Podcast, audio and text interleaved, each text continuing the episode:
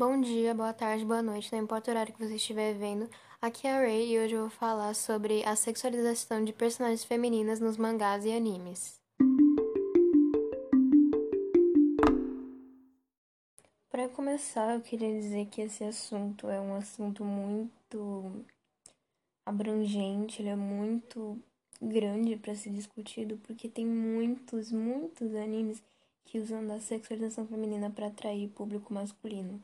Principalmente os animes shonen, que são animes que têm como público-alvo um público de masculino de 13 a 18 anos, se eu não me engano.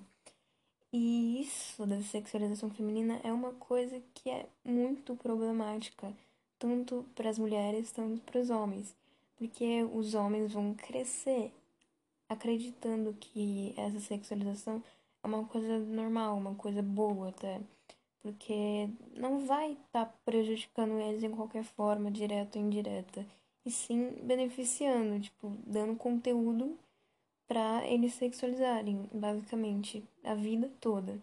Porque isso já existe nos animes há muito tempo. Enquanto para as mulheres isso afeta a nossa imagem. Porque muitos fãs se perguntam, os otakus se perguntam, ah, mas o que que isso afeta na vida real? Porque as personagens, as personagens nem existem. Porque iria ter qualquer dano para as mulheres de verdade. Porque a gente querendo ou não, o mundo fictício é uma um reflexo do que a gente vive no mundo real. Então, simplesmente sexualizar mulheres para atrair público é um golpe muito, muito baixo e muito problemático. É, agora eu vou citar uns animes que eu sei que fazem isso. Inclusive, um é muito famoso e muita gente reclama, não só por causa de sexualização, mas também por causa de assédio, que é Nanatsu no Taizai ou Seven Deadly Sins. É, o protagonista, o Meliodas, ele tem, não sei se namorada, não sei se esposa, porque eu não assisto anime. Ele tem uma menina, a Elizabeth, que anda com ele, e ela em si já é uma personagem muito sexualizada. A roupa dela é, também fazem seios exagerados nela. Enfim, ela é uma praticamente uma adolescente. Se não me engano, no começo do anime ela tem 15 anos e o Meliodas já é um adulto. É, e ele não só, não ela só é sexualizada, mas os Meliodas também assedia ela em vários momentos do anime. E é muito desconfortável de ver, porque inclusive ele assedia uma vez enquanto ela tá dormindo. Ou seja, isso é muito problemático, demais. E existem fãs que tentam. É, é, como as pessoas falam, passar pano pro Meliodas ou para pro criador do anime, quem seja porque, ah, não são, não é uma mulher de verdade, então não tem problema, mas sendo que tem problema sim. Um outro anime que eu acho que é razoavelmente conhecido é o anime Fire Force, que eu sei que também usa da sexualização de mulheres. Eu comecei a assistir isso que eu fiquei muito desconfortável com o jeito que elas, as mulheres são retratadas no anime, porque enquanto os caras eles têm poderes que, enfim, poderes que incluem fogo, fumaça, um dos personagens tem até um poder de uma espada feita de, acho que fogo concentrado, não, não lembro. É, as mulheres elas têm que ficar sem roupa para fazer os poderes. Isso é muito desconfortável para o público feminino de assistir, sabe? E, em geral, é muito desconfortável e problemático ter isso nos animes.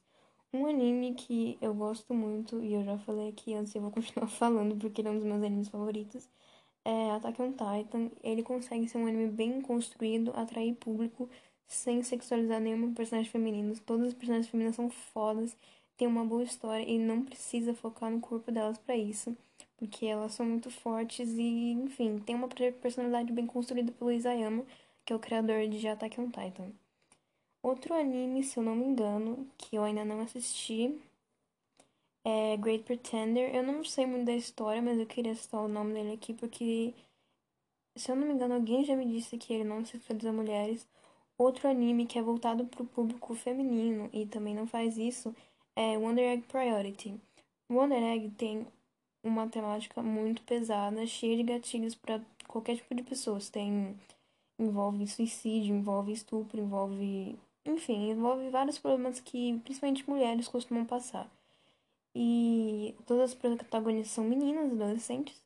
E então o anime não, não, não traz sexualização, porque são todos adolescentes, então seria bastante problemático, já não basta outros animes que fazem isso.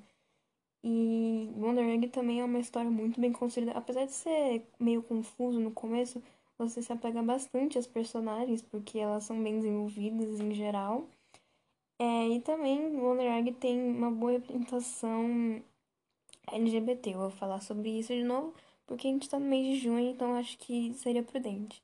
É, como eu falei no Twitter, o Kaoru, que é um menino trans, e muitos suspeitam das próprias meninas, porque às vezes elas têm algumas atitudes assim que podem dar a entender alguma coisa, mas não é nada confirmado, então são só headcanons, headcanons que eu vou explicar o que é mais pra frente, é headcanons da comunidade e dos, dos fãs em geral. Um último problema que eu queria falar sobre é uma coisa que eu vejo muitos fãs masculinos reclamando, que é a, sex, a entre aspas, sexualização dos personagens masculinos. Os animes, eles, na minha visão, eles não sexualizam personagem masculino nenhum. Na verdade, eu acho que é mais uma pressão estética em relação aos homens. Porque ali nos animes eles mostram personagens com músculos até irreais é, e uma força muito grande lutando. Ou seja, isso é uma pressão em cima dos fãs masculinos. Isso ainda é problemático? Sim, mas não é tão problemático estrutural quanto ao problema da sexualização das personagens femininas. E também não é os animes que sexualizam os personagens é, masculinos, e sim algumas fãs, mas não são todas. É, por exemplo, o a problemática mesmo é sexualizar personagens menores de idade, sendo masculinos ou femininos.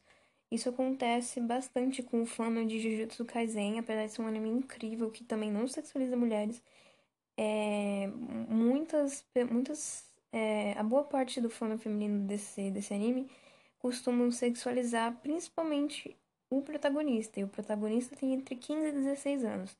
E usam como desculpa que ele tem um demônio dentro dele, um demônio hum, de centenas de anos. Então usam como isso desculpa para sexualizar o corpo dele. Sendo que o demônio usando o corpo dele é só um receptáculo. Aquele não é o corpo do demônio, então não deveria acontecer isso em hipótese alguma. Enfim, com nenhum personagem isso é extremamente desconfortável.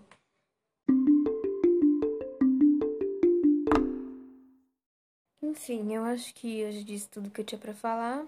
E eu gostaria de fazer uma recomendação de anime barra mangá, que é Haikyuu. Eu sei que muitas pessoas já devem conhecer Haikyuu porque é um anime bem famoso de vôlei, mas eu só queria é, recomendar alguma coisa que entrasse no tópico desse episódio, que é a sexualização das personagens femininas. E em Haikyuu isso não acontece com nenhum dos personagens, nem os masculinos nem os femininos. Então eu achei muito prudente vir recomendar isso pra vocês. Enfim, até uma próxima vez. Tchau, tchau.